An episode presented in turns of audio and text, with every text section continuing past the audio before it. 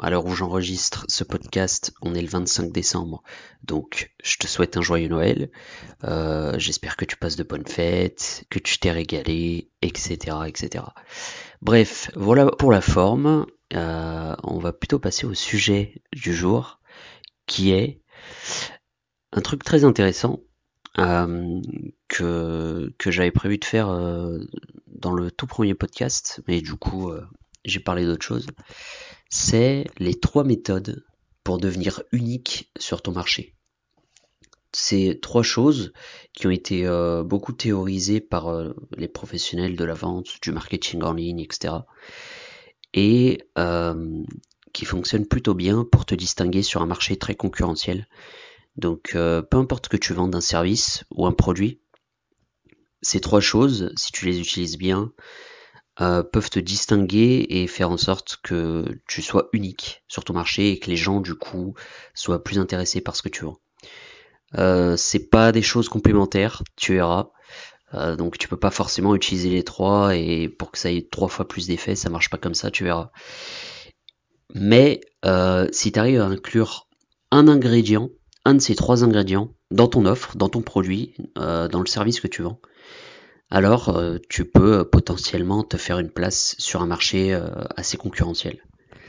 La première chose, la première méthode pour devenir unique sur ton marché, c'est de proposer une qualité supérieure à celle de tes concurrents. Alors, le fait de proposer une qualité meilleure quand tu entres sur un marché, concrètement parlant, c'est ultra compliqué parce que généralement tes concurrents ont plus d'avance sur toi, donc ils ont un avantage, c'est qu'ils ont peut-être plus de moyens et donc ils sont plus à même de proposer euh, une qualité supérieure, que ce soit pour un produit, un produit physique par exemple, mais aussi pour euh, un service, ils ont eu le temps de, réfléchir ce service et de l'optimiser pour que euh, les clients soient le plus satisfaits possible de ce service.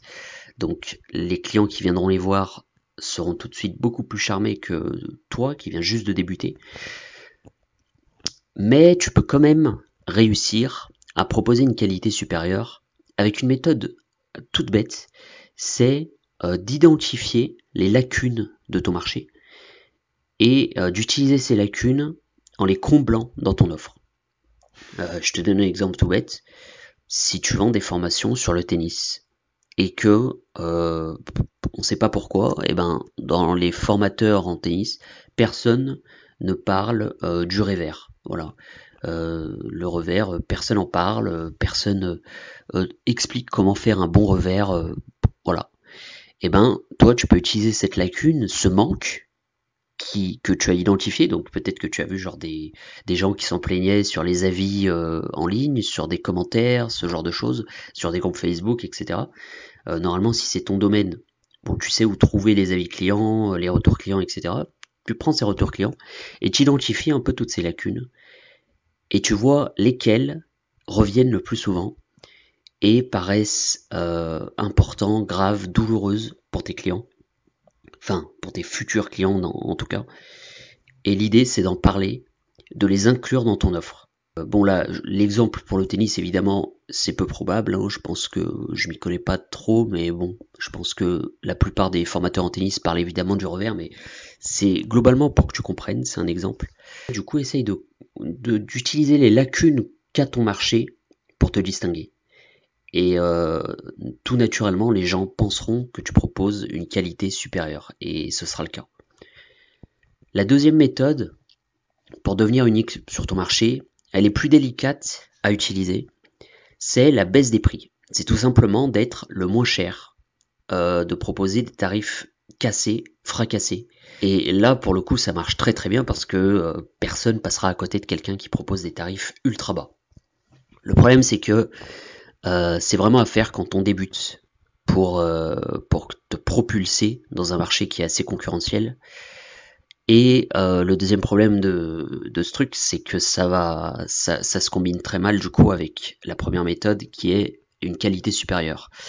Parce que, que tu le veuilles ou non, mais même si tu proposes un, admettons que tu proposes un produit ou un service qui est objectivement supérieur à celui de tes concurrents, si tu le proposes à un prix moins cher, alors il sera perçu comme étant moins qualitatif. C'est bête, mais c'est comme ça, on associe forcément la qualité au prix. Et euh, évidemment, il y a des tas d'exemples. Hein. L'industrie du luxe repose sur ça. LVMH industrialise un peu le luxe. Donc ils proposent pas forcément une qualité objective supérieure à certains de leurs concurrents, mais ils arrivent pourtant à être perçus euh, comme supérieurs. Donc l'idée quand tu utilises cette tactique euh, du prix le plus bas, c'est de rétablir des prix hauts une fois que tu as prouvé que ton offre ou ton produit était intéressant. Par exemple, je vais te donner un exemple personnel. Moi, quand j'ai commencé mon activité en ligne, c'était il y a 4 ans, euh, j'étais pas copywriter, j'étais juste rédacteur web. Donc j'étais sur une plateforme de rédaction, et euh, sur cette plateforme, pour se faire une place, pour attirer les clients, il fallait se distinguer. Mon premier choix pour me distinguer, ça a été de casser les prix, temporairement, au début, juste histoire d'acquérir mes premiers clients. Et euh, ma stratégie, en gros, c'était de les fidéliser très rapidement, le plus rapidement possible, parce que généralement, sur ce type de plateforme, euh, les clients sont, plutôt récurrents, c'est des professionnels. Donc l'idée c'était vraiment de proposer des prix très très bas pour attirer euh, une première fois les clients et ensuite de les fidéliser en leur montrant que je proposais malgré tout une qualité supérieure à celle de mes concurrents. Et du coup ça a fonctionné et grâce à ça j'ai rapidement vécu de mon activité, même si du coup ça me demandait bah, beaucoup plus de taf que les autres évidemment. Donc garde juste en tête une chose, c'est que c'est une stratégie temporaire. Il faut jamais que tu fasses ça trop longtemps.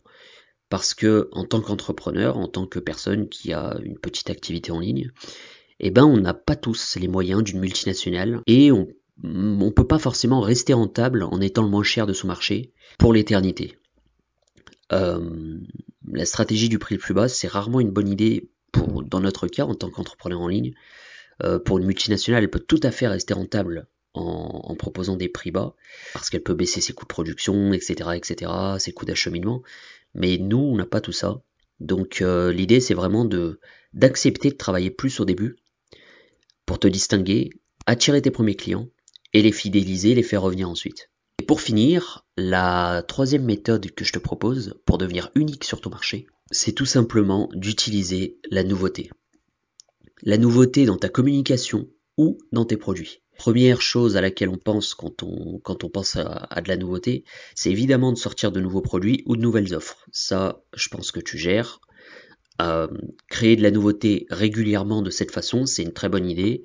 En dehors du fait de, de vendre de nouveaux produits, c'est surtout le fait que les gens qui ont déjà acheté chez toi euh, pourront racheter à nouveau. Et cela, généralement, tu as moins besoin de faire d'efforts pour les convaincre que les nouveaux clients.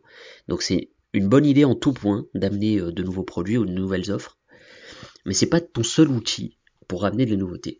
Le deuxième outil, c'est de faire des packs d'anciens produits ou euh, de rassembler des services ensemble et d'en faire une offre unique ça permet euh, de faire en sorte de créer de la nouveauté euh, presque euh, on va dire artificiellement mais pas vraiment vu que c'est vu que tu, tu vu que tu mets une promotion dessus c'est pas vraiment artificiel mais en tout cas ça te permet de pas forcément sortir de nouvelles offres de nouveaux produits parce que ça te demande un, un taf généralement. Là tu peux créer rapidement de la nouveauté et facilement en, en, faisant ça la technique des packs. Et sinon tu peux tout simplement offrir un service avec un produit. Comme moi je l'ai fait d'ailleurs la première fois que j'ai sorti une formation, même si là en l'occurrence mon but c'était pas de sortir, euh, d'utiliser la nouveauté puisque c'était une nouvelle offre, mais euh, j'ai proposé euh, un feedback complet et gratos des gens qui prenaient ma formation sur, sur la page de vente. Tu peux faire ça donc de plein de façons différentes, mais l'idée c'est vraiment d'inclure cette notion de, de nouveauté à l'intérieur de ta communication. Il faut qu'il y ait constamment des choses nouvelles que ton prospect pense euh, que, tu, que tu vas proposer des choses, que tu vas euh, lui amener de la valeur constamment, etc. Et, euh, et d'ailleurs, un dernier moyen de faire ça, c'est tout simplement évidemment de créer du contenu. Le contenu, l'avantage de faire ça, c'est que tu crées de la nouveauté en apportant des petites pépites de valeur assez régulièrement, assez fréquemment à ton audience.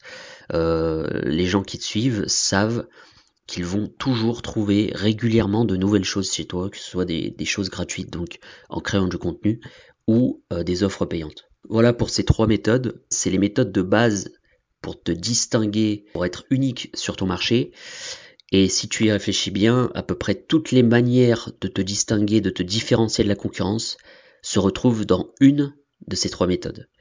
c'est soit de la nouveauté, soit des prix plus bas, soit une qualité supérieure, quasiment systématiquement.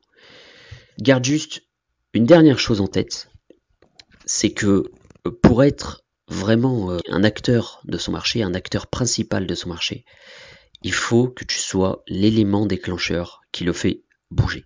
Les suiveurs sont rarement des gens qui euh, se distinguent. Si toi, tu ignores la concurrence et tu te bases surtout sur ce que veulent tes clients, sur ce qui les dérange, sur leurs problèmes, alors en faisant ça, tu es quasiment certain d'être la personne qui apporte de nouvelles choses, la personne qui fait bouger son marché. Et euh, si tu es cette personne, tu es quasi systématiquement rentable. Voilà pour ce petit podcast. Euh, je te souhaite de bonnes fêtes, euh, un bon Noël, etc., etc. Et je te dis à la prochaine. Ciao